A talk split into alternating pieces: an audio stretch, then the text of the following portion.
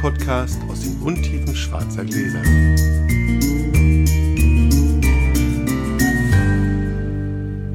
Hallo Publikum, bevor der Sascha kommt, schnell die Werbung.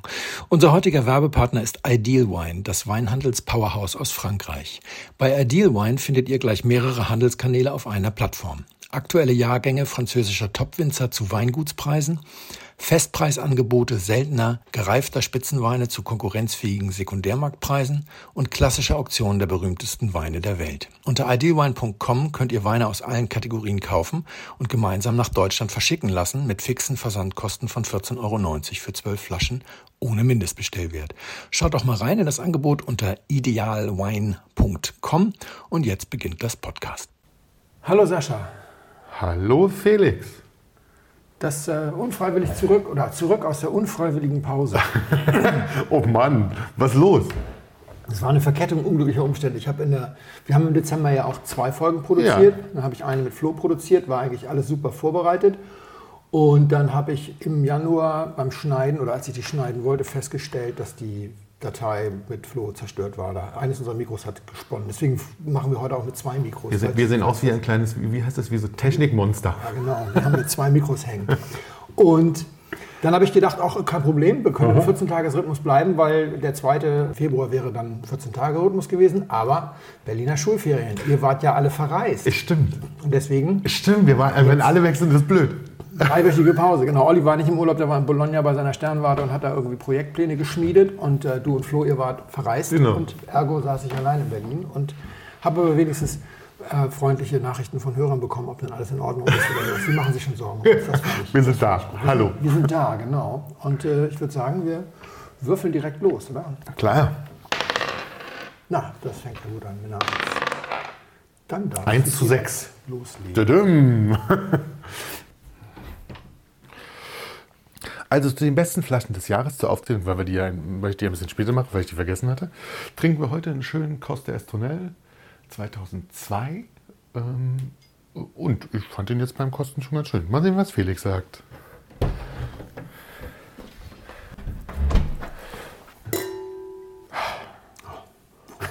Frucht. Frucht. Das stimmt, stimmt. Frucht. Ich habe Ihnen mal einen Kompott vorbereitet. Obwohl geht, wa? Mhm. Ja. Weil wir es vergessen hatten, wegen der Unfreiwilligkeit, ja. müssen wir natürlich meine zehn besten Flaschen, die bei mir zu Hause getrunken wurden, ja. nachholen. Stimmt. Wir haben das ja letztes Jahr schon mal ein bisschen aufgeweicht und wir bleiben dabei. Also nicht mehr die, meine eigenen Flaschen, die ich selber gekauft habe, sondern die zehn besten Flaschen, die wenigstens bei mir zu Hause wirklich getrunken ja. wurden. Und ich habe festgestellt, bei einer ganzen Menge warst du dabei. Ja. Also das wird, ja. wir, werden, wir, wir, werden das, wir, wir werden das gleich sehen. Es war auch wieder absurd, wenn man es ehrlich will. Ja. auch dazu nur ein kleines kurzes, ein kleines kurzes Ja. Also, fangen wir, mit, fangen wir mit einer Flasche an, die du nicht getrunken hast, mhm. ähm, die ich aber mehr als erwähnenswert finde, weil ich sie jetzt schon mehrfach getrunken habe. Und zwar Claude Jogaron, Margot, Bordeaux, mhm. kleiner Bordeaux-Blend. Ähm, Nut heißt die, Nut heißt die, also es gibt so zwei und zwei, die unterscheiden sich nochmal im Namen sozusagen, die, äh, etwas größer, N-O-U-T, ich weiß nicht, ob die Franzosen das Nut aussprechen. Nu, würde ich sagen. Nu, nu. ja, Nu, 2015. Mhm. Ein kleiner Bordeaux, kostet gar nicht viel. Mhm. Ich glaube sowas um die 40, 45 Euro. Das ist wirklich für da ja ein sehr humaner Preis. Ich bin ja nicht so ein riesen Bordeaux-Freund. Mhm. Und in seiner Komplexität und in seiner, seiner Trinkbarkeit und so so schön und so klar und so sauber, dass er mehr als nur erwähnenswert ist. Kann ich auch, man kriegt den eh nicht. Da klingelt aber irgendwas bei mir. Irgendwas wir hatten das schon, wir hatten das schon mal, aber nicht, aber nicht, nicht, den, nicht den 15er jetzt, so, den, okay. sondern wir hatten, wir hatten schon mal was Älteres von denen. So, okay. Das fanden wir auch gut. Das fand ich äh, immer gut, aber auch so, so ein kleiner Winzer, ähm, sehr beliebt, macht seinen Preis, setzt seine Preise nicht höher. Wenn man da mal was bekommen sollte, kann man getrost, kann man getrost mal kaufen. Ist vom Preis her wirklich mega. Mhm. Habe ich irgendwann, das ist gar nicht so lange her, habe ich im Herbst getrunken. Genau, habe ich im Herbst getrunken und habe ich den, habe ich den allein getrunken? Oh weia, ich glaube, den habe ich, glaube, den, die schönsten Erlebnisse. ich glaube, den habe ich allein getrunken und war, war, wieder mal total begeistert, weil ich dachte, ach Gott, wie schön. Ja. Es war wirklich so ein schönes Zeug, dachte ich, das muss unbedingt mit auf die Liste. Den nächsten hast du definitiv mitgetrunken. Mhm. Domaine Bell, Hermitage Blanc. Mhm. Schöner Wein. Sehr schöner Wein, auch 2015. Großartig. Hatte tatsächlich, ähm, ich habe den, ich glaube ich, zweimal getrunken dieses Jahr. Ähm, hatte hart, hart gewonnen gegen den ähm, Sch, äh, Schaf, Hermitage Blanc. Ja. Der war auch sehr gut, der Schaf, mhm. aber im Vergleich, mhm. muss man ganz klar sagen, war der Domaine Bell nicht nur um einen, um einen wesentlichen Kurs günstiger, ja. der war auch wesentlich besser. Also er war wirklich wesentlich besser und äh, also ich fand ihn viel harmonischer und viel, viel schöner. Hat mir sehr gefallen. Kriegt man, kriegt man auch, ich weiß gar nicht, hatten wir, wir hatten mal geguckt, es gibt in Deutschland keine, keine wirkliche mhm. Repräsentanz so richtig, so glaube ich mal. Also man, man, kriegt es aber irgendwie nicht so richtig easy. Also ist auch, wie gesagt, nicht teuer. Kann man also gut machen. Den nächsten kriegt man nicht. Hatten wir auch zusammen, fand ich, musste mit drauf. Ich war mir der, des Platzes nicht ganz sicher, aber ich habe ihn jetzt mal da oben hingesetzt. Aber ja. Wir haben jetzt mit 10 angefangen, wir sind ja. jetzt so bei 8. 8. Ähm, Angelo Gaia, Barbaresco, Soril Tedin 78. Mhm. Letztes Jahr nicht das allergrößte, aber ein wahnsinniges Erlebnis, finde ich. Also mhm. war, war, war wirklich gut. Du hielst ihn erst für einen Pinot, glaube ich. Ja. Weil er so fein und keine richtigen Alterungstöne hatte, war. Also genau. genau. Großartiges Erlebnis, wie toll sowas reifen kann. Und äh, also ganz, ganz großartiger Wein. War, muss man, finde ich, fairerweise dazu sagen, aber auch ein Hochrisiko. Ja. Also so eine Risikoschwangerschaft. Ja. Ja, also hätte, hätte das, genau, ja. so, so, alt müssen die nicht werden. Wirklich nicht. Also, die explodieren dann auch nicht im Sekundärmarktpreis, wenn sie 50 nee. Jahre alt sind. Nee, nee, das bleibt das teuer, das bleibt teuer. Also es bleibt teuer, teuer aber es wird nicht noch teurer. Genau. Ja. Also es ist ja. so der Preis, den man zahlt, wenn man jetzt einen aktuellen Jahrgang, genau, aktuellen Jahrgang kauft. Genau. Also es geht nicht, ballert nicht hoch. Warte, ich muss mal hier so einen Schluck. Ja. Wein Nummer 7 wäre das jetzt habe ich geschwankt zwischen zwei Champagnern. Einmal Dom Perignon Rosé 96 mhm. Und ähm, Pascal Henin. Das ist so ein Jungwinzer aus Jungwinzer, gut, wahrscheinlich jung, stimmt auch nicht. Der wird auch schon unserem Alter sein, die sind ja dann alle nicht mehr. Aber in dem Fall ist er jung, weil er das noch nicht so mhm. lange macht. Die beiden würde ich, die beiden würde ich so an die gleiche Stelle packen. Pascal Henin, eine super Entdeckung. Entdeckung, auch das ist falsch in Frankreich und sowas schon lange und der von 2015. Beide, gleich, beide gleichwertig in der, in, der, in, der, in der Dings. Also da war ich mir nicht sicher, wollte ich, wollte ich mich nicht festlegen. Mhm. Dann tatsächlich, weil es mich wahnsinnig überrascht hat, haben wir auch zusammen getrunken. Danny Biolo von Schwarz. Fand ich, äh, muss, musste irgendwie höher, weil der wirklich überraschend war. Und hier im Podcast aus, übrigens, für genau, die, die es nicht erinnern. Ja. Überraschend, wirklich gut für einen Nebbiolo aus Deutschland. Nicht für einen Nebbiolo aus Deutschland, erstmal auch überhaupt für Nebbiolo und dann aus Deutschland dazu von einem Winzer, der auch noch nicht so riesengroße Wellen gemacht hat. Also ich glaube, er ist nicht unbekannt, das haben wir inzwischen jetzt auch im VDP. Genau, das war also, ich, für genau, viele aber eine Überraschung. Ich denke, das war der Neuzugang im VDP in den letzten Jahren, bei dem die meisten, also nicht die Mehrheit, sondern die, die meisten gesagt haben, das Weingut kenne ich gar nicht. Normalerweise passiert das nicht, dass ein Weingut im VDP aufgenommen wird und das einschlägige Publikum wird davon und sagt, äh? Hä? Was ist das? das wusste ich gar nicht, dass das Weingut gibt. Das ist sehr selten. Hier ist das sicherlich bei mehr als 10% der Leute der Fall gewesen. Fand ich, fand ich aber wirklich war sehr gut. Wein, ja, fand, war ein wirklich schöner Wein. Top 5. Habe ich das erste Mal überhaupt getrunken, war sozusagen ein, ein Geschenk als mein Geburtstagswein, mhm. sozusagen Chateau Rayas, ja. Reserve 2010. Chateauneuf du Pape. Genau, Chateauneuf du Pape. Ähm, ich liebe ja Chateauneuf du Pape so oder so. Ja. Den hielt ich für ein Pinot. Ja. Hart durchgängig bis zur Auflösung. Ja. Also wirklich, bis zur Auflösung hielt ich ihn für einen fantastischen Pinot und war voll überzeugt, dass das toller, ein wirklich schöner Pinot ist. Ja. Ganz, ganz hervorragend. Ich verstehe den Hype tatsächlich ein bisschen, obwohl man dann ja sagen muss, okay, wenn ich den tatsächlich für so ein Pinot halte, mhm. ist es dann noch ein Chateauneuf de Pape. Also, äh, weißt du was, also ja. diese, diese Diskussion, die wir schon mal hatten, ist es, wenn es schmeckt wie was anderes, ist es dann noch das überhaupt, wo es das, was es herkommt? Oder äh, ist es. Also meine spontane Meinung ist, ein Chateauneuf du Pape, den man für einen Pinot hält, ist erheblich besser als ein Pinot, den man für einen Chateauneuf du Pape hält. Ohne Marmelade. ja, Und, ja, ja, Es, gibt so, es gibt so Verwechslungen, die sind, die gereichen einem Wein zur Ehre. Ja, das stimmt. Ist auf jeden, auf jeden Fall besser. Ein ganz großartiger Wein, auch da aber Preis-Leistungs-Verhältnis. Also dafür, dass man sehr gute Chateauneuf de Pape mhm. kriegt in einem Preisverhältnis, also auch die hochwertigen Chateauneufs. Für ein Zehntel des Preises. Für ein Zehntel des Preises ja. oder sowas, ja, wo du sagst, okay, also das ist, da, ist, da spielt der Name, also die Qualität ist super der Preis, der dafür aufgerufen wird, ist tatsächlich der Name, der da bezahlt wird. Es ist regelmäßig bei solchen Weinen so, dass man sagt, es ist nicht der beste Chateauneuf du Pape, den ich je getrunken habe. Genau. Das Erlebnis war überwältigend. Ja. Aber wenn du mir jetzt diese Summe zum Einkaufen gibst, kaufe ich lieber fünf Flaschen von was anderem, was mir genauso gut gefällt, als eine Flasche davon. Ja.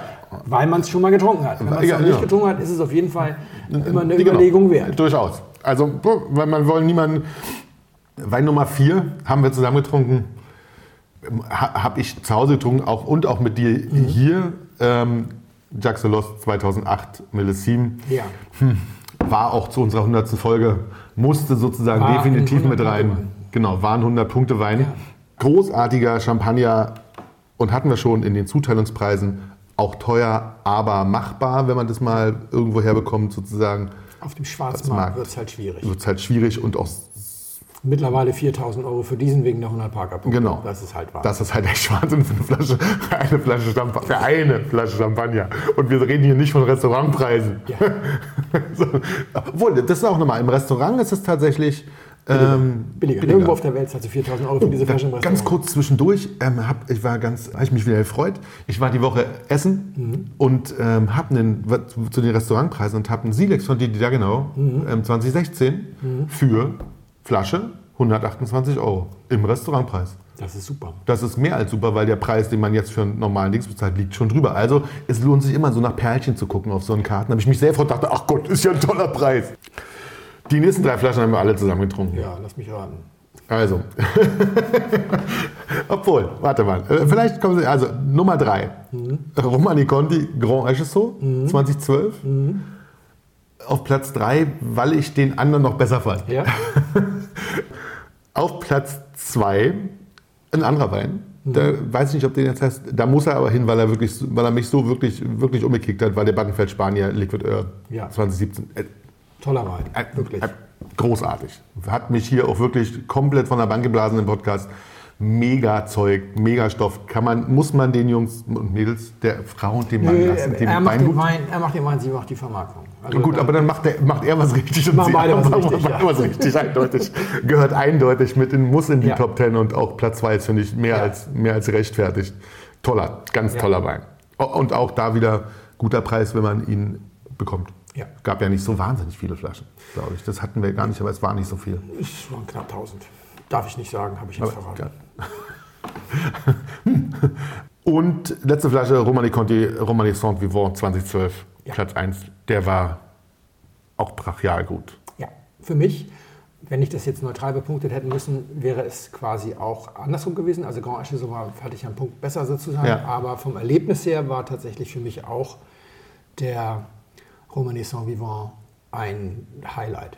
Also wirklich so ein Highlight fürs Leben. Ja. Nicht wegen der, also auch wegen der Qualität, weil ich will, möchte mal den Eindruck vermeiden, dass man das getrunken haben muss, damit man. Ne? Aber das war, wir hatten damals genau. geungt mit den tanzenden Champignons. Da ja. gab es noch eine böse Nachfrage, wie, schme wie schmecken denn, keine Ahnung, wie tanzende Champignons schmecken. Das war ja die Verkürzung unserer ja. Geschichte mit dem, dass, dass du diesen, diesen Waldboden-Eindruck hast, aber dann trotzdem dieses Tänzelnde, was du eigentlich bei einem viel helleren Wein erwarten würdest. So.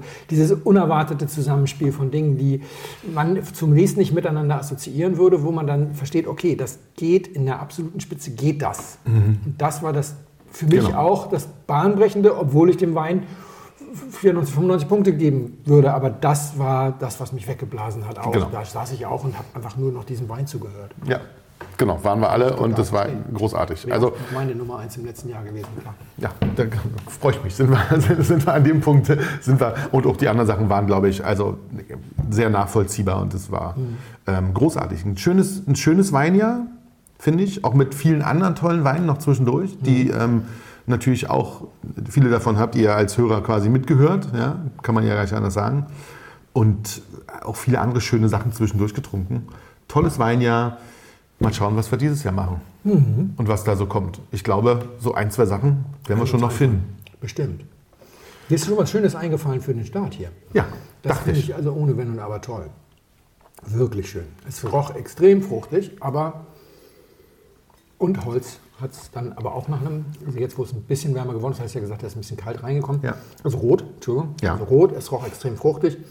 Und zwar sehr stark nach Erdbeere und auch so eine leicht gekochte Erdbeere. Wer jetzt sofort an deutschen Spätburgunder denkt, nee, nicht die. Also so, eher so diese, es hat noch so was Wilder, so was Walderdbeerenmäßiges. Ich finde das immer albern, wenn Leute zwischen Erdbeere und Walderdbeere unterscheiden. Aber es ist so ein bisschen süßer und dann ist es aber doch nicht so kompottig, dass man jetzt. Ja. Also das ist schon das, was normalerweise im Lehrbuch steht für Grenache in der Nase sozusagen. Aber das Interessante ist, während auch die Holzanmutung und dieses ganze Gefühl so ganz äh, südländisch und südfranzösisch ist, ist er, hat er nicht so Hitze. Er ist im Alkohol. Man muss dazu sagen, wir haben morgens 10 Uhr, also jetzt haben wir mittlerweile 10.30 Uhr. Ja. Ähm, weil wir ja heute dringend noch die Folge fertig kriegen müssen und du auch noch, noch weg musst. Er ist im Alkohol unauffälliger, er ist nicht ganz so druckvoll, nicht ganz so breit, er ist dann doch feiner, ja. als jetzt man beispielsweise von einem Chateauneuf oder sowas erwarten würde. Aromatisch finde ich ihn aber schon so auf der Ecke Südfrankreich verortet. Und ja, dann, hat er nicht, dann ist er nicht geizig mit Holz. Das stimmt. Also ein klassisches Beuteschema von dir. Die Frage ist, also wie soll man das sagen? Aromatisch würde ich ihn niemals für ein Pinot halten. Mhm. Strukturell, vom Druck her und so weiter, könnte sowas schon sein. Wir sind auf jeden Fall im bärigen Bereich. Wir haben eine Nullkirsche, weswegen ich sofort Sangiovese rausschmeißen würde. Ich würde Tempranillo sofort rausschmeißen. Mhm. Ich würde auch Nebbiolo rausschmeißen. Ja, ja, das schmeckt anders, oder? Also das würde ich schon. Ich würde komplett Italien canceln. Ich würde komplett Italien canceln. Die Frage ist also, ob ich jetzt total schief gewickelt bin bei etwas warm, äh, bei etwas cool climate mäßigen, was ich einfach aromatisch jetzt äh, in die wärmere Ecke packe, oder ob mhm. wir tatsächlich in einer etwas wärmeren Ecke sind. Und vom Jahrgang her möchte ich sagen, das ist noch sehr viel Holz, aber die Frucht ist auch schon ganz gut integriert. Die Säure passt da auch schon so ganz zu. Also ganz jung würde ich das nicht mehr. Hast du es belüftet? Nee. Wenn es noch nicht mal belüftet ist, würde ich wirklich sagen, das hat schon mindestens sechs, sieben Jahre auf dem Buckel. Mehr fällt mir dazu nie ein, außer dass es wirklich gut ist. Ja. 20 Jahre, 2002. Okay, das ist immer wieder dieses, ich muss mir das irgendwann mal abgewöhnen. Weißt du, dass man immer denkt, 2002 kannst du das Holz nicht mehr schmecken. Aber das ist Quatsch. Dieses von wegen Holz veratmet sich nach sieben Jahren, das haben wir nur so oft falsch gemacht im Podcast. Das wollte ich irgendwann mal lernen. ähm, und das ist der Rest Ecke, passt die, nämlich dazu, ja. Der, der Rest ist eine Ecke, die nicht so typisch mein Beuteschema ist. Aber ich dachte, das passt ganz gut zu mhm. dem Wein, den ich auf Platz 10 gemacht habe, weil es die gleiche Ecke, also weil es... Die sind in Bordeaux. Weil sie in Bordeaux. Oh, das ist erstaunlich, weil die Frucht ja gar nicht so an Bordeaux erinnert. Also Cassis, ja. also wir sind linkes oder rechtes Uhr? Saint-Estèphe. Saint-Estèphe. Wir haben Coste Estonel. 2002. Ja, okay. Finde ich ganz schön, Das heißt, oder? wir haben aber dann einen ordentlichen Cabernet-Anteil, den ich gar nicht schmecke. Ja. 2002 eher kühles Jahr, wahrscheinlich ja. vielleicht ein etwas kleinerer Cabernet-Anteil als sonst. Ja. Ja. Finde ich aber schön. Ich habe den, ähm, und zwar hatte ähm, Mövenpick, den, die haben irgendeinen alten Keller zurückgekauft. Mhm. Und ein Kunde von ihnen, der quasi die Sachen nie so richtig abgeholt hat, also die dann irgendwie dann bei denen rumlagen und dann hatten sie das wieder da und da dachte ich, ja, dann kann man ja auch sowas nochmal in alt bei denen kaufen. Die mhm. Kurs war in Ordnung. Ich habe es jetzt nicht, hab's jetzt tatsächlich, war aber wirklich in Ordnung.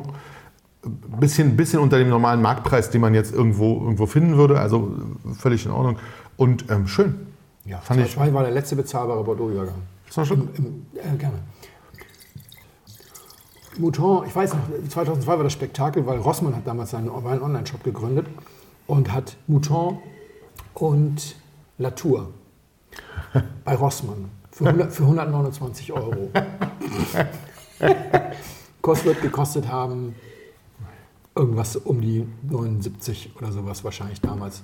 In, nicht en Premier, sondern, sondern Arrivage das hat in der Subs wahrscheinlich sogar noch 60 oder sowas gekostet. Das waren noch Zeiten. Ja, das ist inzwischen auch, also inzwischen ist das ja auch neu über 200, glaube ich. Also jetzt es geht. Ich habe tatsächlich neulich eine Flasche Kost subskribiert. Aber es, es ist schon deutlich hochgegangen. Die, die sind so wieder so ein bisschen in die Normalität gerutscht. Die anderen Super Seconds hier so Palmer und so nicht ganz so. Also Kos und Pichon Comtesse sind wieder ein bisschen erschwinglicher geworden. Wobei das natürlich immer noch alles arschteuer ist. Aber schöner Wein. Ja, wirklich gut. Dankeschön. Sehr gerne.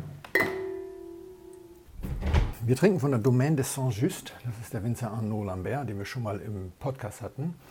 den weißen Brésé aus dem Jahrgang 2018. Das ist Saumur, also Weißwein von der Loire. So, aufgrund des doch recht hartnäckigen Holztannins empfehle ich, nochmal den Mund auszuspülen, bevor du mit diesem Wein weitermachst. Das ist ja doch erstaunlich. Der muss auch in den ersten Jahren wirklich nicht schön gewesen sein. Nee, bretthart war der wahrscheinlich. Glaube ich auch, oder? Ja, Wahnsinn. Wenn nach 20 Jahren das Holz immer noch so fett da ist. Twitter-Nutzer Schlüsselkind hat ein Thema angefragt, schon im November. Ähm, ich habe keinen Klarnamen dazu. Da hat er mir einen Link geschickt zu einem Artikel und der hat sich seitdem noch weiterentwickelt, die Geschichte. Ganz okay. interessant. Und gerade vor drei Tagen kam dann eine große Meldung dazu, die wahrscheinlich alle gelesen haben, alle Hörer. Also bei ihm ging es um Folgendes. Winzer haben Verstillungsprämien demonstriert, da sie ihren Wein nicht mehr loswerden in Bordeaux. Ne? Rund 1000 Weinbauern beteiligten sich in Bordeaux mit ihren Traktoren an einem Protestzug, berichtete France 3. Sie forderten einen Sozialplan für den Weinanbau in der Region und eine Prämie von 10.000 Euro pro Hektar, wenn sie die Weinreben herausreißen, um etwas anderes anzubauen. Sie fordern das Stilllegen von 15.000 der 110.000 Hektar Anbaufläche, und zwar mit staatlicher Unterstützung. Wow. Wir haben eine Million Hektoliter zu viel. Das Angebot entspricht nicht mehr der Nachfrage, sagte der Sprecher der protestierenden Winzer. Didier Cousinet. Die Weinbauern sehen sich mit sinkenden Verkaufszahlen und einer Verschlechterung ihres Rufs konfrontiert da Bordeaux als zu teuer und nicht umweltfreundlich genug angesehen wird. Ausgenommen von den Problemen seien nur die Spitzenweine. Ein 900 Liter Fass werde heute für etwa 600 Euro verkauft oder gar nicht mehr, weil es niemand haben will, während etwa 1200 Euro benötigt werden, um die Produktionskosten zu decken, meinte Cousini. Bordeaux sei nicht allein betroffen, Languedoc und Bouches-du-Rhône haben auch Alarm geschlagen. Dann gab es erstmal einen Arbeitskreis. Ja. Dazu gab es eine Meldung vor, ich glaube, drei Wochen. Einer von drei Bordeaux-Winzern sieht laut einer Umfrage der Landwirtschaftskammer des Departements Gironde sein Weingut existenziell bedroht. Okay, krass. Das Ergebnis spiegelt das Ausmaß der Krise in der Bordeaux-Weinbergen wider. Es gibt 4000 Winzer und von denen haben sich 1320 an der Umfrage beteiligt. Das waren logischerweise vor allem die, die von der Krise betroffen sind, um ihren Betrieb als bedroht zu melden. Und demnach hätten 70 Prozent der Befragten, also von diesen 1300, ein Einkommen unter dem Mindestlohn. Ein Drittel machen unter dem Strich sogar Verluste. Die Zahlen standen im direkten Zusammenhang mit dem Abschwung auf dem chinesischen Weinmarkt und dem beschleunigten Rückgang der Verkäufer in Frankreich. Also gut. Krass. Machen wir mal was dazu. Vor drei Tagen kam die Meldung, 165 Millionen Euro hat der französische Staat jetzt als Destillationsbeihilfen für die Vernichtung von 250 Millionen äh, Hektolitern Wein Ernsthaft? Ja, ich glaube, nee, 150 Millionen. Also 1,5 Milliarden Liter Wein werden jetzt, glaube ich, irgendwie vernichtet. Ich habe die Zeit nicht mehr im Kopf. Es, war, es kommt nicht ganz hin, weil es waren, glaube ich, 90 Cent pro Liter oder sowas. Das ist halt die Beihilfe. Die Winzer kriegen dann noch was von dem Destillateur, der ihnen noch ein bisschen was da bezahlt. Das ist aber nicht viel. Vor einem Jahr hätte ich mich das jetzt nicht getraut, was darüber zu machen, weil das echt ein komplexes Thema ist. Ja, aber ich habe jetzt ein Jahr lang mit der Weinwirtschaft im Gepäck Interviews geführt mit Leuten aus dem Trade. Und die haben alle eine Meinung, die sich teilweise auch widersprechen. Und ja. alle sehen es ganz locker, wenn sie mal schief liegen. Und alle machen auch deutlich, wo sie letzten Endes eine Meinung haben, eine Prognose wagen oder sich auch auf eigene Zahlen berufen und so weiter. Und ich finde das eigentlich so ganz gut. Ich finde, wir haben das so ein bisschen verlernt. Also in, in, gerade im Zeitalter von Twitter und so, mhm. wenn du dir anguckst, jetzt wie, wie, Drosten und Lauterbach das beispielsweise während der Pandemie gemacht haben, die haben es auch immer deutlich aufgedröselt, ja, was, was ist, ja. das ist der aktuelle Stand der, der, Forschung, das ist gesicherte Erkenntnis, das ist Prognosen und so. Und wenn da mal irgendwas schief war, dann wurden sie immer gleich verhauen. Und deswegen traut sich keiner mehr. Ja, also traue ich mich heute, versuche aber auch zu unterscheiden zwischen meiner Meinung, zwischen äh, Meinung anderer Leute und gesicherten Erkenntnissen. Und es wird ein kleiner Rant und es wird ein bisschen länger dauern. Und ich weiß, manche Leute finden das nicht so toll. Ihr könnt direkt 30 Minuten vorspulen, dann lösen wir den Wein auf. Ja. Prost! genau, Prost. Also, fangen wir mal an mit den kolportierten Zahlen. Das, ich habe jetzt gerade eine Geschichte geschrieben für die Weinwirtschaft, habe ich vor einer Woche abgegeben. Alle Leute, mit denen ich gesprochen habe, und das waren die Top-Experten, haben gesagt, ja, Zahlen habe ich leider nicht. Aber Herr Bothmann, wenn Sie im Zuge der Recherche Zahlen finden, rufen Sie doch mal an. Sagen Sie mir die mal, ich hätte die auch gern mal. Andererseits, ne, die Vinum ist gerade rausgekommen. In der aktuellen Ausgabe hat Harald Scholl, der Chefredakteur, eine Prognose äh, gezeigt, die drei Jahre hintereinander 8,5 Prozent year on year auf dann 188 Milliarden Euro Weinumsatz in Europa 2025. Goldene Zeiten. Gleichzeitig kommen aber die Zahlen aus dem letzten Jahr gerade rein, die verheerend sind. Oh. Ja, verheerend. Haufenweise Negativrekorde für 2022. Ein Hauptproblem bei diesen Zahlen im Moment, was nochmal dazugekommen ist, ist, wir hatten schon immer schlechte Zahlen, aber sie waren wenigstens immer gleich schlecht. Das heißt, du okay. konntest im Year-on-Year-Vergleich konntest du ganz gut was sagen über die Zahlen. Ja. Die einzig guten Zahlen sind die von GfK und Nielsen, weil die an die Scannerkassen angeschlossen sind. Das sind harte Fakten, leider nur für einen Bruchteil des Weinmarkts, ja. weil Aldi, Lidl und Co. 50% Marktanteil haben, aber nicht mitmachen. Mhm. Und die Bio-Supermärkte machen auch nicht mit. Es ist nur Drogerie und LEH. Und jetzt hatten wir die Corona-Pandemie und jetzt hat sich nämlich der ganze Vertriebsmix verändert. Die Winzer haben wie wild direkt verkauft, die Gastronomie ist ausgefallen. Wir Stimmt. haben diese One-Stop-Shop-Geschichte. Ja, ja. Da haben wir schon mal drüber gesprochen, dass der Discount hart verloren hat in der Corona-Pandemie, weil die Leute alle zu Kaufland und Marktkauf gerannt sind, zu den großen SB-Warenhäusern, weil sie da alles in einem Aufwasch mhm. kriegen konnten. Und das heißt, wir haben völlig andere Zahlen und es wird ein paar Jahre dauern, bis wir dann wieder mit den alten, mit den gleichen Fehlern behafteten Zahlen dann weitermachen können. Ja, okay, ja. Das ist also nochmal. Ja, ja. Gleichzeitig haben wir mehr gesoffen, aber Mann haben wir mehr gesoffen in der Pandemie. Und wir haben auch teurer gesoffen. Das, das ist auch genau. erheblich. Zum Beispiel eine Vergleichszahl von Nielsen für den LEH und Drogeriemarkt 2020. Ja. Umsatzwachstum fürs Biosegment, also das ist ja schon ein Premium-Segment, 53 Prozent. Wow. 22 nochmal 1,6 Prozent auf die erhöhte Basis drauf. Jetzt für 22, 21, für 22 sind die Zahlen noch nicht draußen, von denen sie kommen erst im März. Aber ich weiß jetzt zum Beispiel, dass der größte Bio-Vollsortiments Großhändler 12% Minus über alles meldet, aber 14% beim Wein. Okay. Also da ging es steil bergab und das nur wegen eines sehr guten vierten Quartals. Die ersten drei Quartale waren katastrophal. Sie sind alle froh, alle sagen mir, wir sind immer noch weit über 2019. Ja. Aber ein Großteil der Corona-Gewinne ist eingebüßt. Das zweite ist. Aber es war ja auch ein bisschen klar, dass es, also eigentlich war es allen klar, dass es wieder. Dass es wieder nach unten geht, aber nicht vollständig. Da kommen okay. wir gleich noch kurz. Ich will noch kurz ja, was ja. Über, den, über den Verbrauch sagen der Verbrauch in den Erzeugerländern sinkt. Das ist in Spanien mit einem Paukenschlag, habe ich schon mal erzählt, weil ich damals da gelebt habe, 2011 ein Verbrauchsrückgang von 12 Prozent im Binnenmarkt wow. in einem Jahr. Seitdem so ein bisschen. Die Franzosen haben lange gewartet. Im Prinzip fällt das zusammen mit dem Gelbwestenprotest. Hat auch so ein bisschen was miteinander zu tun, habe ich mal gelernt, weil die gegen den Verfall ihrer Lebensqualität vor allem protestieren. Und das spiegelt sich auch darin wieder, dass sie sich nicht mehr so schön Wein leisten können, weil so viel fürs Benzin und so weiter ja, ja, ja. Da gab es durchaus ernstzunehmende, nicht zynisch gemeinte Korrelationen.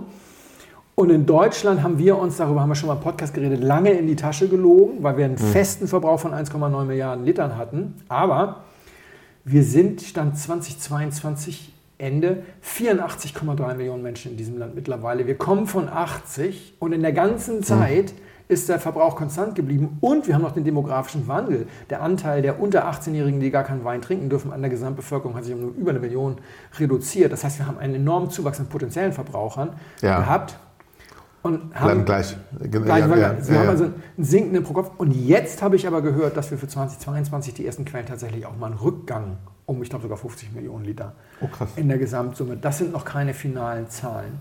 Wir haben also all diese Probleme auf einmal, aber wir können die Zahlen nicht ganz sauber greifen. Nur das Billigsegment, über das wir hier im Prinzip jetzt erstmal reden bei den zitierten Winzern, das kommt unter die Räder, weil es von zwei Seiten unter Druck gerät. Was ich nämlich weiß, jetzt gehen wir über weiß, deswegen sind die alle nicht zurückgefallen auf 2019, wir haben einen Shift bei den Preispunkten. Die Leute haben edler getrunken. Sie haben nicht ja. nur mehr getrunken, sie haben auch edler getrunken, weil sie nicht in Urlaub gefahren sind, haben ja. das Geld investiert. Und nur ein Teil dieser Leute geht jetzt zurück in das alte Preissegment. Ja, weil man sich an den, das Zeug gewöhnt, was besser schmeckt. Wer einmal vom guten Stoff nascht, der kehrt nicht zurück zur Plörre. Ja. Ja. Halt Nur so. wenige tun das. Ja. Die allermeisten reagieren stattdessen mit einer Kaufzurückhaltung in ihrem neuen Segment. Ja. Das ist jetzt Auswertung meiner, meines Artikels für die Weinwirtschaft gerade gewesen. Die sagen, wir verkaufen immer noch mehr auf den Preispunkten, aber wir verkaufen dort weniger Flaschen. Wir haben aber keinen Rückkehr oder nur einen geringen, eine geringe Rückkehr. Das heißt, das Billigsegment hat abgegeben an die höheren Segmente, kann von unten aber nichts nachziehen. Sie sind ja schon der Bodensegment Stimmt. und verliert zusätzlich an die Nichttrinker. Ja. Das heißt, es gibt ein Segment, das tatsächlich von vornherein gekniffen ist. Wie stark die anderen gekniffen sind, wie groß die Kaufzurückhaltung etc. Ja. ist, das werden wir erst in zwei, drei Jahren wissen. Und diese selbstbewussten Statements von einigen privaten Weinfreunden, die ich immer lese, ja, das interessiert uns gar nicht, das ist nur das Billigsegment. Leute, die Leute haben auch aus den Kellern entnommen. Da hängt überhaupt keine Scannerkasse dran. Ja? Stimmt. Die Leute haben aus den Kellern entnommen und legen jetzt erstmal nach. Wenn sie aber in ein, zwei Jahren feststellen, dass sie gar nicht mehr so viel trinken, dann werden sie nämlich erst mit zwei, drei Jahren Verzögerung ihr Kaufverhalten anpassen. Das ist ein ganz normales Verhalten. Das ist auch wissenschaftliche Erkenntnis, ja. dass solche Wahrheiten langsam durchtrippeln. Wir reden mal in drei Jahren darüber, ob das das Billigsegment mhm. only ist. Wir wissen aber, im Moment haben die die A-Karte aber volles Brett. Und dass das so voll durchschlägt auf die Leute, hat ganz viel mit dem nicht mehr vorhandenen oder immer geringer werdenden Organisationsgrad in diesem Segment zu tun. Und das kann ich am besten erklären, wenn wir mal kurz das Metierwechsel mal über Milch reden. Von Milch habe ich eigentlich keine Ahnung, aber bei Milch habe ich es live erlebt, sagen wir mal so. Als ich ein kleiner Junge war, da gab es in Hamburger Westen Milch nur von Hansano. Slogan alles von Hansano ist gut. Das war eine Molkerei, das war eine Meierei, die einer bäuerlichen Genossenschaft gehörte, die saßen in Lübeck und alle schleswig-holsteinischen Bauern waren da im Prinzip dran beteiligt. Und dann kam in den 70ern, das habe ich live erlebt, die Fernsehwerbung auf und mit der Fernsehwerbung kam die Markenprodukte auf. Vorher gab es das gar nicht so. Bevor diese Markenprodukte aufkamen, war das so, da saß auf der einen Seite die Hansano, das waren die Bauern, und auf der anderen Seite saßen 15 verschiedene Supermarktketten in Hamburg. Da gab es noch sowas wie Coop, ja, Spar, A und O, Na und Gut und alles Mögliche. ja. Und die mussten schlucken, was die Hansano so an Forderungen rausgehauen hat. so, und dann habe ich immer Ferien auf dem Bauernhof gemacht in äh, Schleswig-Holstein ja. an der Nordseeküste und da war dann der Bauer, der hat dann abends und morgens die Kühe gemolken, der hatte 22 Kühe und dann kam der Milchlaster morgens nach der Morgenmelkung und hat dann eine, eine, Zapfuhr dran gehabt an seinem und er hat 250 Liter Milch mitgenommen. Das war seine Tagesquote. Damit war er in der Genossenschaft Mitglied. Was dann übrig blieb, konnten die Feriengäste sehr günstig kaufen oder es wurde an die Kälber verfüttert. Ja. Ja, wenn der sich mehr Kühe dahingestellt hätte, hätte er das, die Milch selber trinken müssen. Und jetzt kam aber in den 70ern Markenprodukte und dann gab es so Privatmolkereien, wie zum Beispiel die Familie Karwendel. Die haben sich dann nur als Produkt ausgedacht, das hieß Exquisa. Ja? Werbeslogan, hm, Exquisa, keiner schmeckt mir so wie dieser. Genau. Ja. Und es gibt kein austauschbareres Produkt auf der Welt als Frischkäse. Der schmeckt immer gleich. Es gibt kein Terroir-Frischkäse.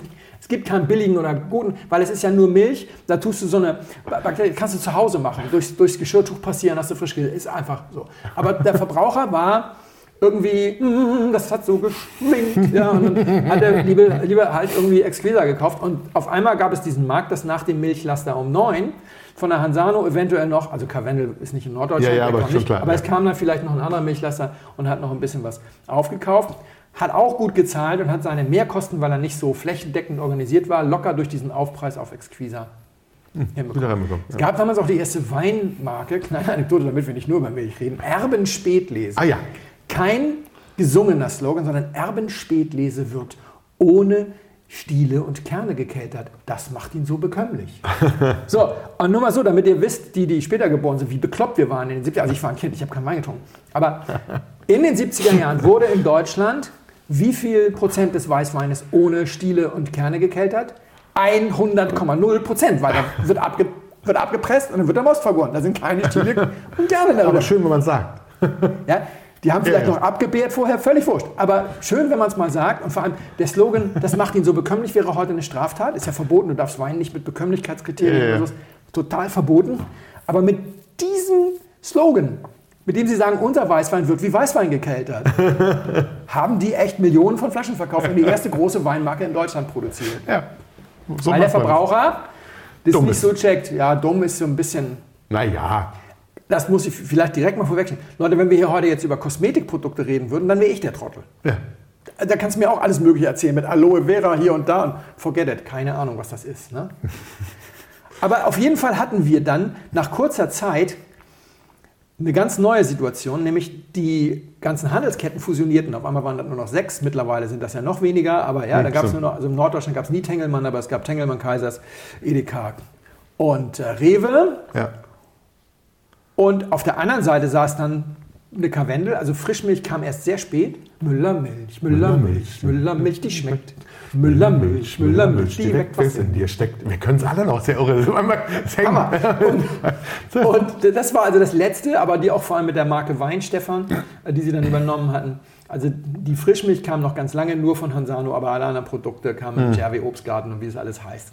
Und jetzt saßen da die großen Handelsketten mit den großen Privatmolkereien, Müller, Karwendel und Co.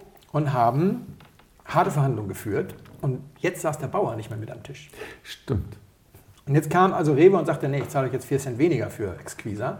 Und dann sagte Karwendel, na, dann muss ich halt meinen Milchpreis drücken. Kam dann zurück und dann kam die EU-Öffnung und dann sagte, Leute, 4 Cent weniger oder ich gehe nach Polen. Ja. Die Bauern haben ganz unterschiedlich darauf reagiert. In Baden-Württemberg haben sie dann die Südmilch an die Börse gebracht, damit sie gegenhalten können. Weil das Problem ist, und das ist jetzt bitte kein Bauernbashing, wenn du gutes Marketing machen willst, um so eine Marke zu bauen, dann brauchst du gute Leute, dann wirbst du mal einen bei Unilever ab und zahlst ihm mal 200.000 Euro pro Boni. Wenn ja. dann die bäuerliche Aufsichtsratsversammlung da stattfindet, die sagen, 200.000 Euro, dann mache ich mit meinem ganzen Milchhof mit 50 Kühen nicht. Frage. ja, da, sind, ja. da fressen eben nicht die Großen, die Kleinen, sondern die Schnellen, die Langsamen. Die Bauern in Baden-Württemberg haben dann gesagt, das machen wir jetzt auch. Wir machen jetzt die Südmilch AG und haben sich an die Börse verfrachtet. Das war super. Da hatten sie also auch ihr Marketing. Das Problem war, sie hatten auf einmal eine Hälfte bäuerliche Aktionäre, die haben gesagt, Rendite, scheiß drauf. Hauptsache wir zahlen viel für die Milch. Andere Hälfte Finanzinvestoren, die gesagt haben, Milchpreis, scheiß drauf, wir wollen Rendite. Das ist richtig gefetzt. Die haben eine neue Gesellschaft gegründet zum Ankauf der Milch. Alles in die Grütze geritten. Heute gehört das alles einer holländischen Großmolkerei. Gibt es nicht mehr. Alles tot. Ja. Die Hansano hingegen hat was ganz anderes gemacht. Es gibt noch so einen großen Player am Markt. Arla Foods. Mhm. Frischkäsemarke Buko, weil wir heute über Frischkäse reden. Das ist gar kein Lebensmittelmulti. Das ist eine aus vielen Fusionen zusammengesetzte schwedisch-dänische Genossenschaft von 5400 Milchbauern. Mhm. Und wenn ihr jetzt sagt, ich kann keinen Buko-Frischkäse kaufen, weil der kommt aus Schweden, das ist ja völlig irre mit dem Lasser. Nee, die 1100 Bauern der Hansano haben nämlich die Hansano einfach mal da rein fusioniert. Mittlerweile sind das also 6500, 1100 davon aus Mecklenburg-Vorpommern. Das wird in Lübeck gemacht. Die haben, jetzt kommt Halbwissen, Achtung, immer Flaggen, so wie ich es gelesen habe, mit das beste wirtschaftliche Auskommen der deutschen Milchbauern. Ah. Es kommt nämlich immer darauf an, wie gut die Genossen sind. Und jetzt kommen wir mal zum Wein. Da ist es sehr ähnlich, da ist es eigentlich sogar noch krasser. In zweierlei Hinsicht. Erstens, der Milchbauer kriegt am Ende des Monats seinen Scheck. Ja. Der Traubenbauerngenosse kriegt nach anderthalb Jahren, wenn der Markt, Wein vermarktet ist, wenn das eine Rotweingenossenschaft ist, unter Umständen nach zweieinhalb ja, Jahren stimmt. sein Payout. Das heißt, wenn da einer kommt und sagt, ich kaufe dir die Trauben Cash ab bei der Ernte, das ist Very tempting. Ja. Yes, indeed. Und das andere ist, wir haben so ein Genossenschaftssterben dadurch. Ne? Das andere ist aber, wir haben Herkunftsgedanken. Den haben wir bei der Milch nicht. Also Alpenmilch kommt ja, ja. beim Verbraucher gut, aber der Cent kein, zahlt keinen Cent mehr dafür, ja? weil es von, der Alpen, von den Alpen kommt und nicht von der Nordseeküste. Das ist, beim Wein ist das schon ein bisschen was anderes. Und deswegen muss man das sehr differenziert betrachten. Und es gibt eben Gebiete, die sind sehr stark und sehr gut organisiert. Unser Lieblingsbeispiel haben wir schon öfter gebracht, Rias Beischas mit der Genossenschaft Martin Kodasch. Mhm. Die machen in Albarino für 36 und einen für 38 Euro. Ja. Die spielen mit in der Gebietsspitze und die haben als erste die Idee gehabt, wir machen einen halbtrockenen Albarino. Das passt sehr gut, eigentlich mal für den deutschen Markt geplant. Der ist nie in Deutschland angekommen, weil die Spanier das alles selber saufen. Und wenn du in die spanischen Supermärkte gehst, da kenne ich mich ein bisschen aus, da gibt es ja den einen großen Billigheimer Mercadona, da findest du eigentlich so gut wie keinen galizischen Weißwein. Das steht bei äh, Supercore, also Le Corte Inglés, das ist die Luxusvariante, und bei Carrefour, dem Franzosen, die in Spanien sehr groß sind. Da kannst du das kaufen und da kaufst du dann 6, 8 Euro für diese Weine. Und dann war ich Galizien und diese ganzen Top-Weingüter wie Vega Sicilia, ja. die mit 20 Millionen da eingeritten sind, haben bis heute 11 Hektar gekauft bekommen, weil die ganzen Bauern sagen, hey, ich habe keinerlei Grund zu verkaufen. Wir haben hier unseren Viertel Hektar, gehen wir aber mit der Familie abends noch ein bisschen raus, schneiden noch ein bisschen Reben, machen noch ein bisschen Spritarbeiten, pipapo. Im Herbst mal ein großes Lesefest und dann kommt ein richtig fetter Scheck von Martin Kodasch. Passt. Passt. Passt. Und noch krasser ist es in der Champagne mit Nicolas Feuillat. Die wischen sich alle mit Blattgold in den Hintern ab. Also das gibt es. Und dann gibt es Situationen, da gibt es ein großes Genossenschaftssterben und alles ist, oh, böse, böse, böse. Ja. Bordeaux zum Beispiel. Ja, ja. Und dann gibt es Situationen, da sind Genossen eigentlich gar nicht so wichtig, jetzt kriege ich Haue von meinen Rheingauer Weinfreunden. Im Rheingau, mein lieber Freund Peter Wirz war der letzte geschäftsführende Vorstand des Rhein Rauenthaler Winzervereins. Den Schön. abgewickelt, ja. Vor, hat er abgewickelt? Hat er ah, abgewickelt. Ah. Also, das wusste er nicht, als er da angefangen hat. Das war seine erste Gesellschafterversammlung, wo das beschlossen wurde. Peter, du machst super Wein, du bist ein toller Typ, aber pff, was war passiert? Kloster Eberbach hat einen fetten Deal mit der Metro gemacht. Die machen für die Metro eine Kloster Eberbach-Linie und die haben angefangen, Cash zu zahlen und sind rausgegangen und haben gesagt, hier, das sind unsere Offerten für den Braubenpreis. Und dann haben die ganzen Genossen gesagt, äh, liebe Blumengenossen, seid mir nicht böse, ich verkaufe ja. jetzt an Kloster Eberbach. Klar. Und weil Rheingau, super, 3200 Hektar, nicht weiter ausweitbar, Wiege des Rieslings. Ja, mhm. Bis 1935 wurde Riesling weltweit gar nicht als Riesling vermarktet, sondern als Johannesberger, weil man das besser aussprechen kann. Schloss Johannesberg, Wiege des Spätlese, bla bla ja, bla, ja, super ja. Tradition. Und dann waren da noch drei Genossen über im Rauenthaler Winzerverein, die noch fleißig geliefert haben. Peter hat super Wein gemacht. Ich weiß nicht, ob du noch mal einen abbekommen hast. Ich habe da auch gekauft. Und dann haben die gesagt, äh, lass uns doch mal ein kleines Gutachten in Auftrag geben, was unsere Liegenschaft hier im Dorfkern mit der verpachteten Gastronomie und der fetten Halle hinten dran und dem halben Hektar Grundstück mitten an der Bundesstraße. Drei Millionen? wir sind drei Leute, ja komm, liquidier den Scheiß. verkaufen, wir, verkaufen wir in Zukunft unsere Trauben auch, weil wir können uns jeder ein Haus davon bauen. Und bis wir den Preisdifferenz ja. zwischen unserem Traubenpreis im Verkauf ja, und der klar, 100 Jahre. Ja, ja, voll. Und jetzt muss man sagen, ist es schade? Nee, weil wenn jetzt die Metro nämlich sagt, ja, Bauer sitzt ja nicht mit am Tisch. Wenn die Metro jetzt zu Kloster Eberbach sagt, ah, wir zahlen nur noch 3 Euro für die Flasche. Kloster Eberbach ist zwar privatisiert und eine nicht gemeinnützige GmbH, aber zu 100 Prozent im Besitz des Bundeslandes Hessen. Ja, das würde so viel Wählerstimmen kosten, wenn die jetzt zurückgehen und sagen, äh, wir zahlen jetzt nur noch 40 Cent für die Trauben. Keine Chance. Ja, ja. Vor allem, die haben auch ein gutes Management im Moment. Sehr gute Leute am Start. Selbst wenn die mal weg sind und da kommen Vollpfosten, die alles in die Grütze reiten, dann gibt es da hinten dann noch die Oetker-Gruppe mit ihrem Schloss Johannesberg. Die würden die Trauben mit Kusshand nehmen, Johannesberger machen und weltweit. Und Eberbach könnte auch sagen, Metro, ihr könnt uns mal, wir können das so wie es ist in Container packen und nach Norwegen verkaufen. Ja, ja. Die, also, und wenn die alle versagen, dann gibt es noch Schloss Vollrats und dann gibt es noch Uli Allendorf und dann gibt es noch Josi Leitz. Es gibt genügend Leute, ja, die diesen Rheingauer Trauben zu Gold verwandeln. Deswegen ist es wahrscheinlich wirklich nicht schade. Das ist schlimm. Hm. Sorry, Peter. Um den Rauenthaler Winzerverein. Aber es gibt auch das Gegenteil im Zuge der Recherchen letztes Jahr bin ich auf eine Firma gestoßen, die heißt Groupe Le Grand Chais de France. Und die hatten gerade gefeiert, dass sie das größte private Weinunternehmen Frankreichs sind. Das hast du erzählt schon mal. Die Entstehung, aber nicht im Podcast, deswegen. Ja, die, genau, die Entstehungsgeschichte ja, ja. ist krass. Leute, Josef Helfrich aus dem Elsass hatte vor 40 Jahren eine tolle Idee. Mega. Vor 39 Jahren genau genommen. Ich fülle billigen französischen Wein aus der Gascogne in eine Flasche mit Knick, die so ein bisschen off aussieht. Und alle, so haben, sofort, alle, alle, haben sofort ein Bild vor Augen. Ja, handgemacht, ja, dann nenne ich das JP Chenet, das klingt nach so einem fröhlichen Pariser Filou, der sich gerne mal einen über den Durst zieht und dann ab dafür in den deutschen Supermarkt. Tolles ländliches Familienprodukt, alles im Elsass gefüllt. Was hat er gemacht? Fünftgrößter Weinexporteur der Welt, heute größter Weinexporteur Frankreichs, größer als LVMH, 1,2 Milliarden Umsatz. 86% Export, 40% Inland, also auch im Inland eine gewisse Rolle spielen. Krass. 1,2 Milliarden Umsatz nur in dem Bereich. Den gehören 15 Chateaux in Bordeaux. Dann hat er noch Arthur Metz gekauft. Das kennt ihr alle, wenn ihr mal in der Metro wart. Cremant d'Alsace. Hm. Flutet die Welt mit billigem Cremant. Und alles bezahlt mit den Erlösen aus Frankreichs erfolgreichster Weinmarke JP Chenet. ja. Wir lieben den immer noch. Um es ganz klar zu sagen, was weiß ich, was ich kenne die Zahlen nicht genau. Und man muss auch aufpassen, hinter jedem Billigwein jetzt irgendwie einen ausgebauten, ausgebeuteten Traubenbauern zu finden. Yeah. Aber wenn du in 40 Jahren ein mehrfacher Milliardär wirst und Ausgangslage ist ein Wein, der damals mal 5 Mark gekostet hat, dann hast du für eine gewisse Zeit mindestens mal irgendjemand über den Tisch gezogen ist vielleicht hart gesagt. Aber es gibt ja drei Möglichkeiten. Entweder er hat den Verbraucher betuppt, der deutsche Verbraucher hatte immer die große Auswahl. Der musste nicht J. Picheny kaufen, der hat das freiwillig gekauft, weil er das preiswert fand. Oder du hast ja. die Rewe über den Tisch gezogen, ah komm, der Lieferant muss noch geboren werden, der die Rewe über den Tisch zieht. Oder du hast deine Traubenbauern nicht so richtig an der Beute beteiligt. Sagen wir es mal ganz vorsichtig. In irgendeiner Phase der Entstehungsgeschichte dieses Imperiums wird irgendwer zu kurz gekommen sein. Wird mal jemand zu kurz kommen und es war nicht Josef Helfrich. Nein, würde ich auch sagen. Die machen übrigens auch den Filou, falls jemand das kennt. Grand Filou und Sweet Filou. Aktuell hier um die Ecke bei Netto im Aktionspreis für 2,66 Euro statt 3,99 Euro. Und das ist kein Lokangebot wie bei Rotkäppchen, wo der Händler auch mal drauf zahlt. Du musst davon ausgehen, bei 2,66 verdienen sowohl Herr Helfrich und seine Familie, der lebt noch, aber seine Familie leitet das natürlich mittlerweile, hm.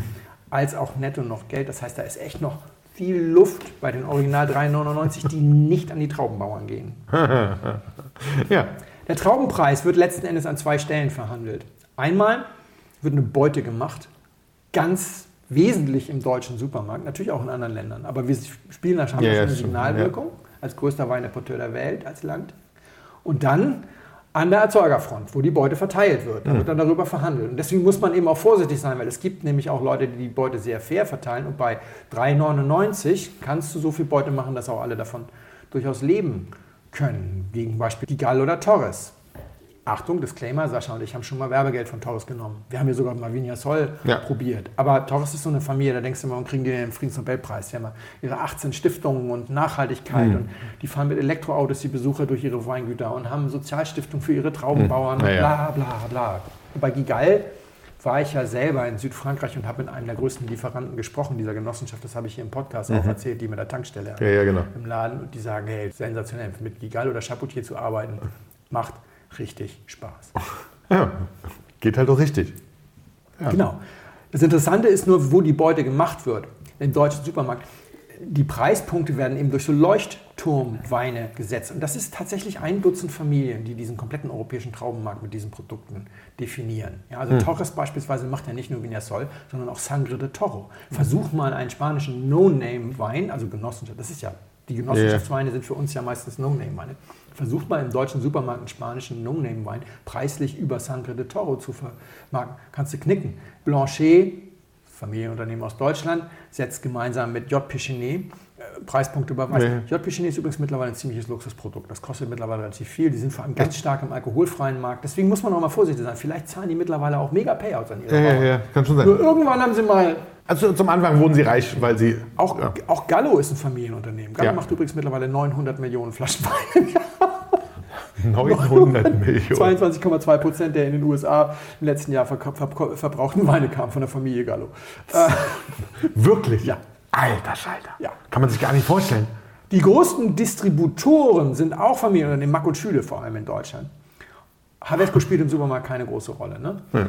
Aber sogar Unternehmen wie Antinori oder Rothschild, also Familien wie Antinori oder Rothschild mit Villa Antinori und Mouton Cadet und sowas, ja. setzen die Preispunkte, die letzten, endlich, letzten Endes dafür sorgen, was geht. Wenn Chapoutier ein Cotiron für 5 Euro bei Aldi reinstellt, dann kann eine französische Genossenschaft höchstens 3,50 ja, ja, kriegen. Ja, Mehr geht dann nicht.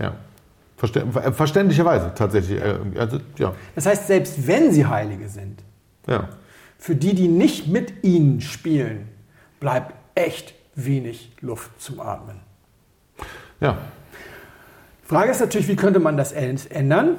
Hm. Das ist super komplex. Und, und, da werden wir natürlich als Verbraucher gefragt. Und jetzt muss ich mal doch ein bisschen mal Ärgerluft machen. Ja, wir sind ja alle mit Nestlé beschäftigt. Wir kümmern uns um sowas nicht, sondern wir, wir brauchen nämlich immer Feindbilder. Wir brauchen große Feindbilder. Mhm. Wir müssen uns moralisch überlegen fühlen und dann Stimmt. marschieren wir los, gerade wir Deutschen, ich sag's mal, Katar und One Love Binde. Lass es, aber das fangen wir jetzt nicht an. also, wir haben im letzten Jahr Viertelwasser vom deutschen Markt protestiert. Es gibt kein, also ich weiß, dass das Vitell heißt, ich muss immer Viertel sagen, weil ich die Geschichte so absurd mhm. finde. 2011 hat der Verwaltungsratsvorsitzende von Nestlé auf dem World Economic Forum in Davos gesagt, es gibt kein Menschenrecht auf Wasser. Der Satz mhm. ging eigentlich noch weiter, aber das wurde dann rum, was für ein Arsch, wir müssen Nestlé boykottieren. Und jetzt kam dann die Meldung, in Viertel sinkt der Grundwasserspiegel um dramatische 30 äh, Zentimeter pro Jahr. Ich habe mir die Meldung mal angeguckt. Das stimmt. In Viertel werden eine Million Kubikmeter Wasser zu viel pro Jahr entnommen. Uh. Nestle füllt 700.000 in ja. der Quelle.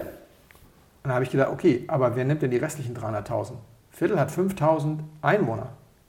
300.000, das sind 6 Millionen Liter pro Einwohner, die zu viel entnommen werden und nicht von Nestle. Nicht entnommen werden, sondern zu viel entnommen ja, werden. Ja. Also bin ich mal hingefahren. Nee, ich habe leider natürlich nicht das Böhmermannsche Budget, um da mal schnell hinzufahren, aber ich habe mal schnell Apple Maps aufgerufen und habe mir die Stadt mal angeguckt. Ja, es ist ein hübsches Kleinstädtchen und so viel Grün, weil in der Gemeinde. Im Stadtbereich liegen eins, zwei, drei Golfplätze. Huch, warte mal, warte, warte, warte. Selbst ich als, äh, weiß ich aber, ah, Golf, Grün, ah. Genau, weiter. Äh, kannst, dann zoomst du mal ein bisschen rein. 14 Rasentennisplätze. Oh. Hast du da so eine Multifunktionsfläche, wo du denkst, was ist das denn? Dann schaltest du mal von Satellit um auf Karte, dann siehst du die Adresse, ach, das ist der örtliche Polo-Club.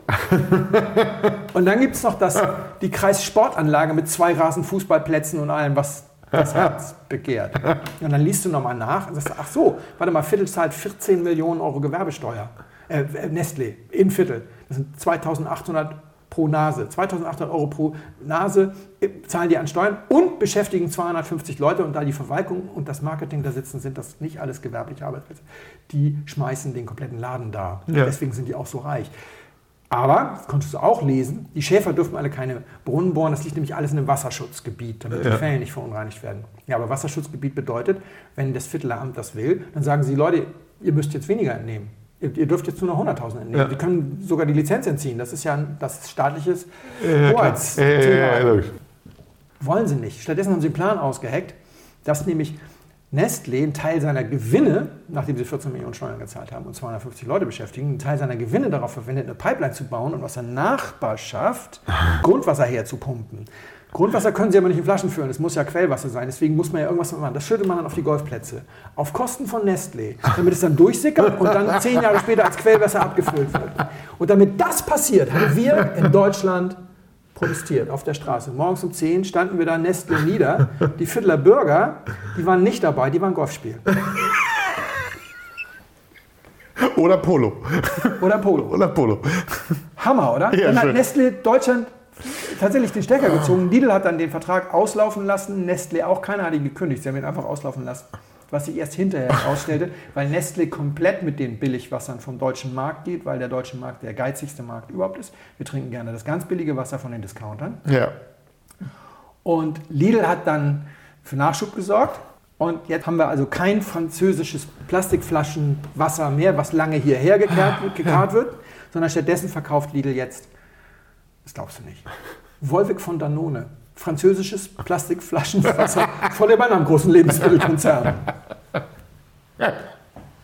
Ja. Jetzt lassen wir, lassen wir das mal. Ich, verstehst du, weil ich will jetzt nicht den Fehler machen, dass ich mich auch in die moralische Überlegenheit begebe. Ne? Wir wollen das jetzt, lassen wir es mal, lassen wir es mal ganz kurz.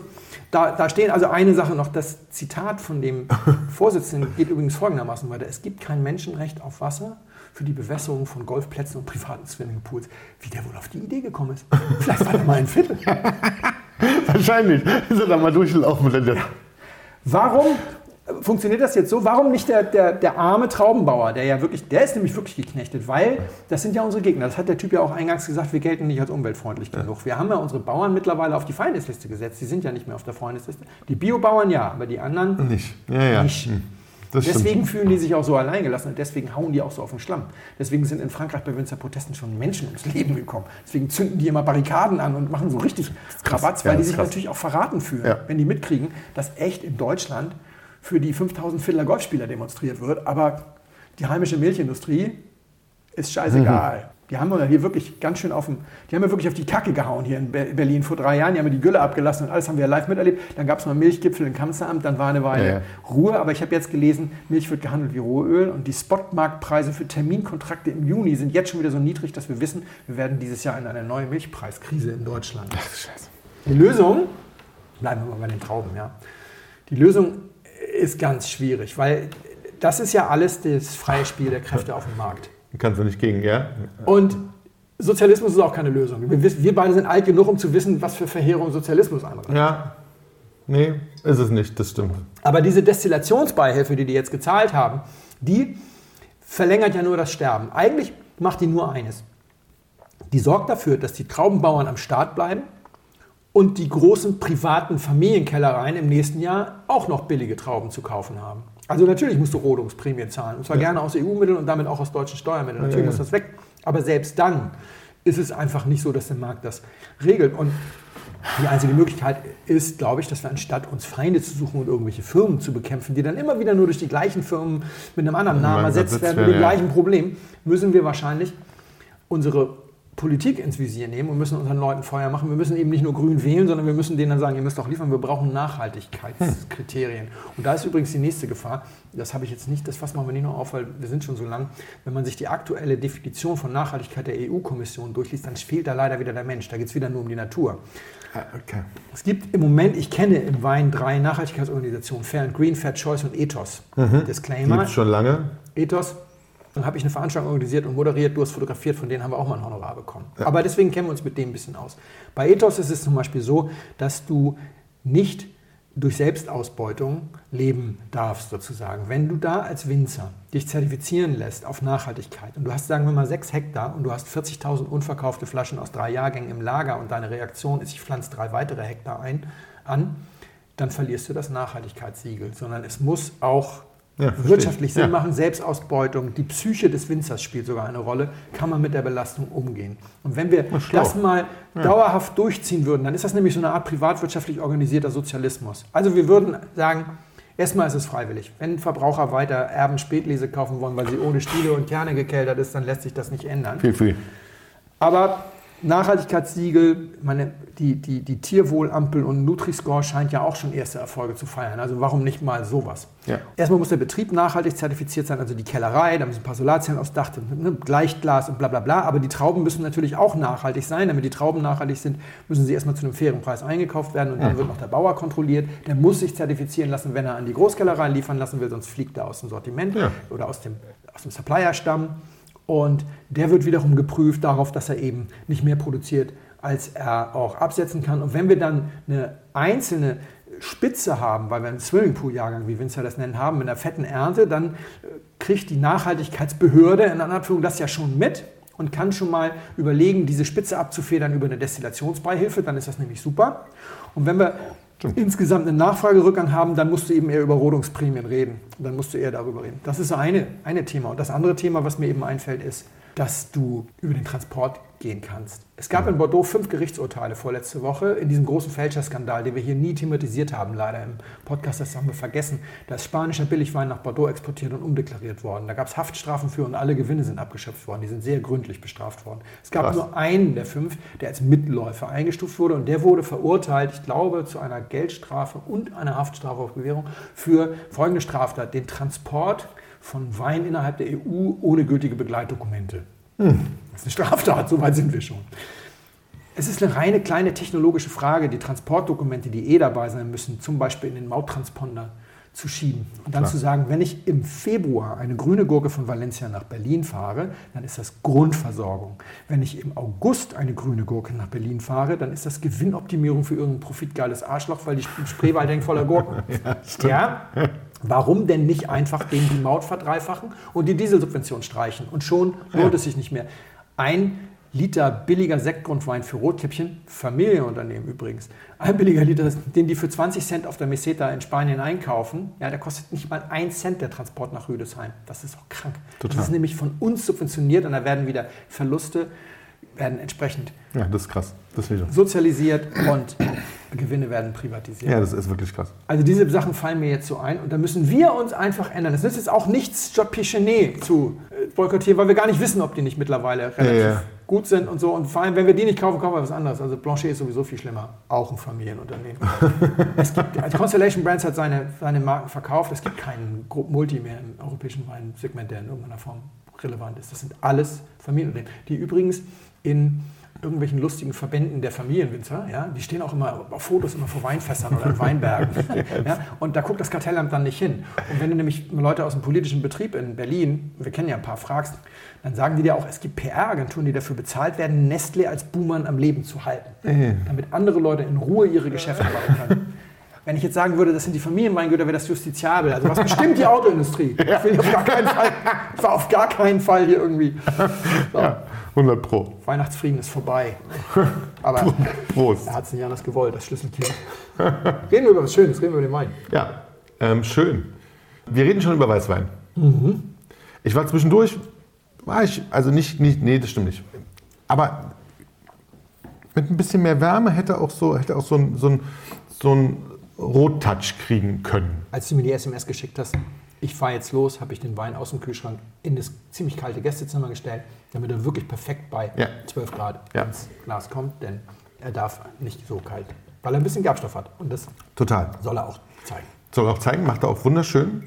Ist ein echtes, schönes, ein schönes, ein schönes Maul voll Wein. Mhm. Also wirklich geht gut auf, geht mhm. richtig schön, schön, hat wirklich Gerbstoff, hat auch einen ordentlichen, einen ordentlichen Zug Säure nach hinten. Ähm, trinkt sich wirklich fantastisch, finde ich sehr schön, mag den. Passt auch zur Uhrzeit. Sagen wir mal so, ist das Einzige, was nach dem Koss eben noch bestehen kann, weil es ja, ein bisschen stimmt. Körper, Gerbstoff, Holz ja, und Äh, haben wir, als ob wir es gewusst haben, sozusagen. Kraft Glaubt hat. uns wieder keiner. Glaubt uns keiner. Wir würfeln. ähm, Finde ich gut, könnte ich mir auch super, kann ich mir super zum Essen vorstellen. Jetzt, also wenn ihr jetzt ein bisschen, ein bisschen weiter mhm. zum Mittag oder sowas, dann ja. wirklich sehr schön, macht, dich auch, macht auch wirklich, es hat so einen Zitrus-Touch, mhm. ja, den so, der so ein bisschen frisch macht. Ja. Weißt du, den, wenn wir nach so, nach so, nach so einem kräftigen Rotweinabend, machst du den nochmal auf und züchtelst dir das rein, um nochmal fit zu werden und nochmal eine Flasche Rotwein nachzuziehen. um nochmal eine Flasche Rotwein nachzuziehen. Also grüner, grüner Apfel und Zitrus, finde ich. Eine große Frische in der Frucht. Ja. Wir, ja, wir sind da aber nicht der Durchschnittstrinker, weil wir diese, diese Komplexität, dieses Holz nach hinten raus, dieses Üppige, diesen Druck, Sowas zischen wir ja mittlerweile auch weg. Also für die das meisten stimmt. unserer Hörer ist das kein Shoppen. Also ganz im Gegenteil.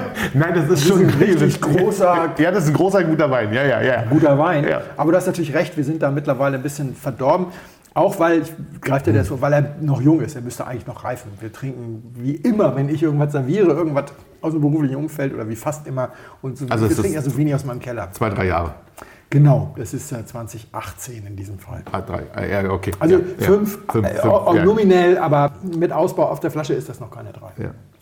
Also, ist wirklich gut, aber ähm, wo kommt es her? Also, das ist ganz schwer. Ich bin mir auch rebsortentechnisch gar nicht, also, ist es rein? Wir sind sortenrein, ja. Wir sind sortenrein. Wir schließen Riesling aus, mhm. wir schließen Chardonnay aus. Mhm.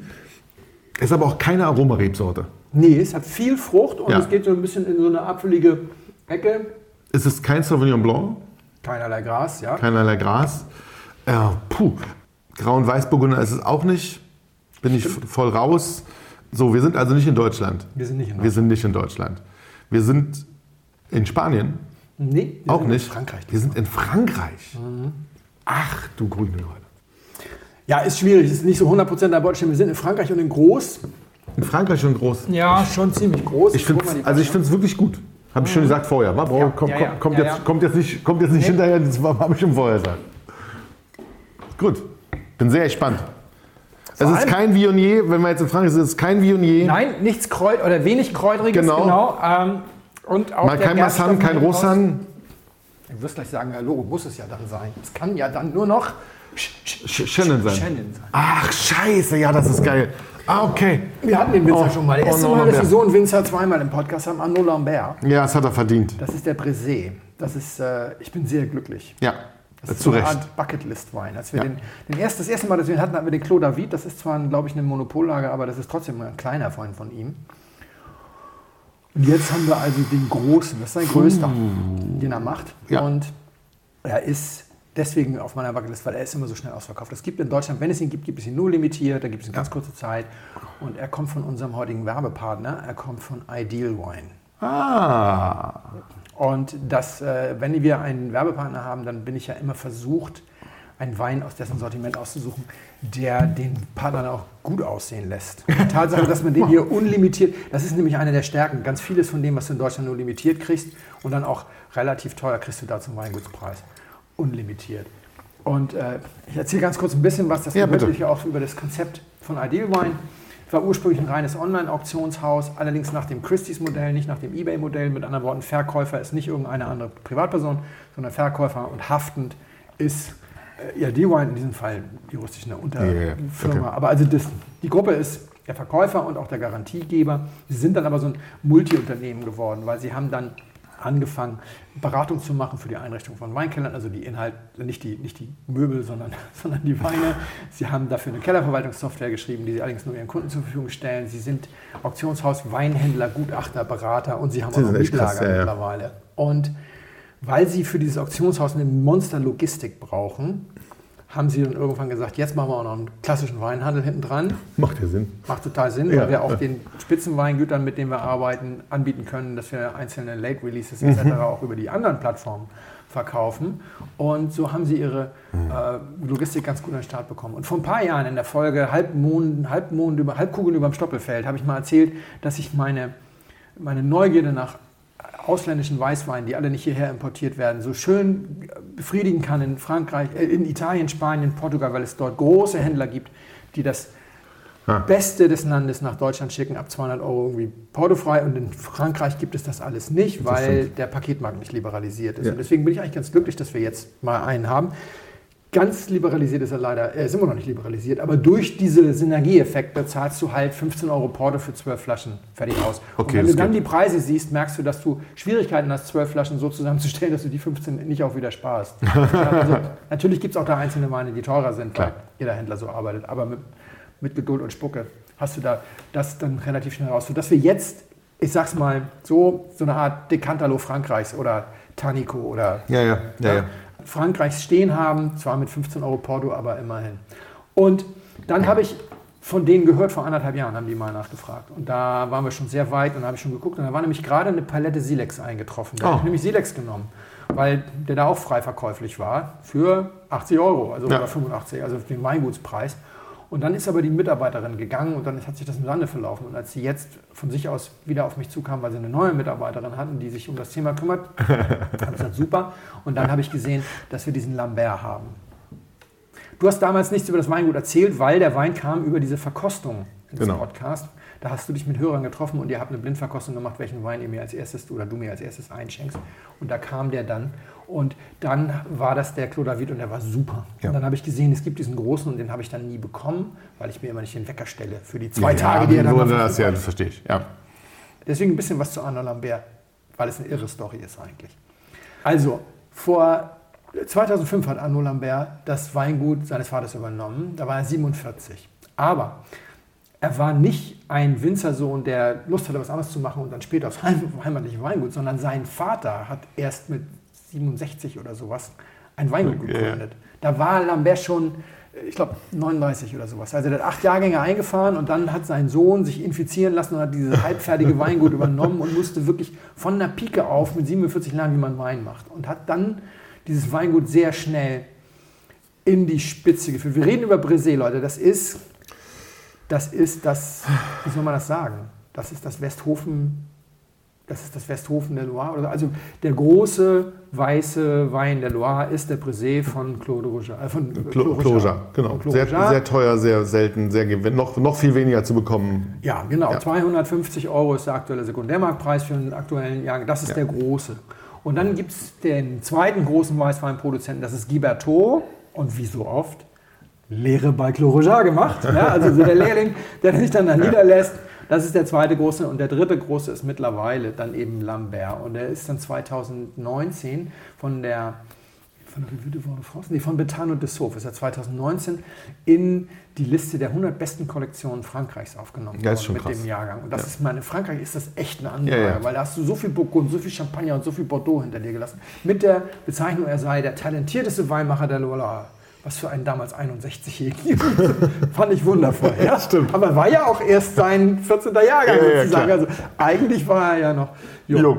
Ja, und deswegen habe ich diesen Wein mal ausgewählt, weil ich fand das. 0,3 Hektar übrigens nur. Also das ist klar, dass es da wenig gibt, ja? Das ist aber die, was, 0,3 Hektar oder was? Ja, die Parzelle 0,3 Hektar. Ja, aber das ist tatsächlich der, die größte Lage im Dorf. Und es ist auch die Lage, aus der Clorojar seine Weine holt. Äh, es gibt mehrere, ja. er hat mehrere Monopollagen. Claude Larue hat er auch noch, ja. Claude David und irgendjemand anders hat Clou auch der Sterne und so. Genau. Ähm, aber die ja, Lage aus der die besten Weine gemacht werden. Witzigerweise ist sie die größte im Dorf. Und äh, da stammt der hier, die heißt, oh, das ist auch so, Bourgogne. Bourgogne oder Bourgogne? Ja, Auf jeden Fall, das ist die große Lage, aus der sie alle die großen Weine Sehr gut, freut mich wirklich, wirklich toll. Sehr geehrte Damen und Herren, im Namen von Flugkapitän Felix Botmann und Co-Pilot Sascha Radke darf ich mich ganz herzlich bei Ihnen bedanken dass Sie sich heute für Blindflug entschieden haben. Wir hoffen sehr, Sie hatten eine angenehme Zeit an Bord and we wish you a safe onward journey und allzeit einen guten Wein im Glas.